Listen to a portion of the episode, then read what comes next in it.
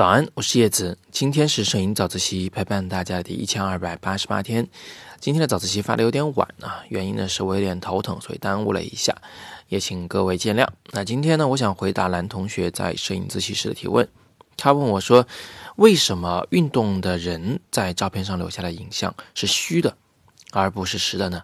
比如说一个网球运动员啊，他挥臂的这个瞬间，在我们的相机里边留下的，不是像千手观音一样的实像，而会变成虚像呢？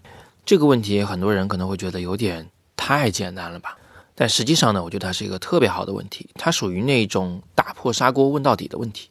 大家都知道啊，慢速快门会把运动的事物在画面中记录成虚像。就是也有点脱影的感觉，但是大部分人啊都满足于得到了这个规律啊，并不去深究这个规律背后的原理。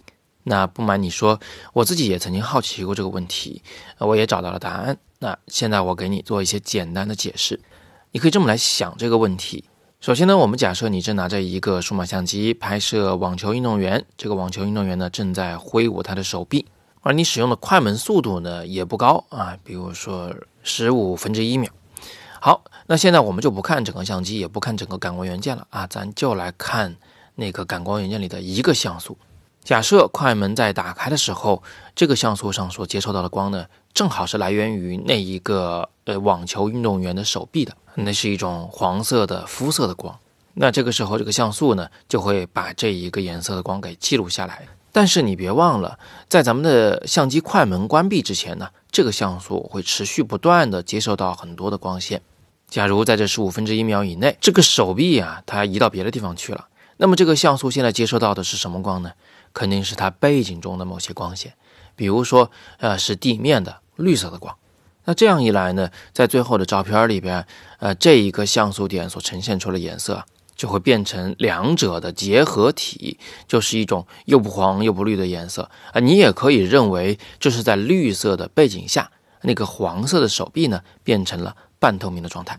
不仅这一个像素会这样，而且它周围的像素呢也会这样，也会有点半透明的啊，这个手臂的颜色留下来。那我们从观感上一看，就会觉得啊，这是个虚像。它是一种模模糊糊的半透明的影像啊，半透明的这个来源你们已经知道了。有人可能好奇为什么是模模糊糊的啊？其实就是因为你那个手臂一直在移动啊，你手臂上的每一块皮肤、每一个结构都在。这一个像素点上扫描过去了，包括你那个手臂的边界也是短暂的从你这个像素上扫描过去了。也就是说呢，这个像素上得到的信息实在是太杂了，它最后得到的必定是一团糊的影像啊，不能是什么清晰的东西。其实只要曝光是连续的，你得到的肯定就是个虚像。那蓝同学所说的那种变成千手观音一样，很多个清晰的手的这种情况呢，那只能进行多次的短暂的曝光才行。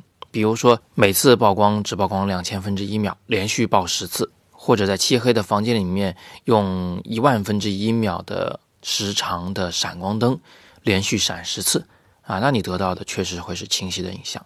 这个影像是不是半透明的啊？那还是要看背景中的事物是不是有光，只要有光，它就还是半透明的，但是它的轮廓边界会变成清晰的样子。那我最后这张照片呢，就是用屏闪光源拍摄的。我的之前的早自习里面其实有解读过这张照片的拍法，你们可以戳底部的链接进去复习一下。那好，今天我们就先简单的聊这么多。有更多的摄影问题呢，欢迎在底部向我留言提问。你也可以戳底部的阅读原文来看看我的更多的摄影好课。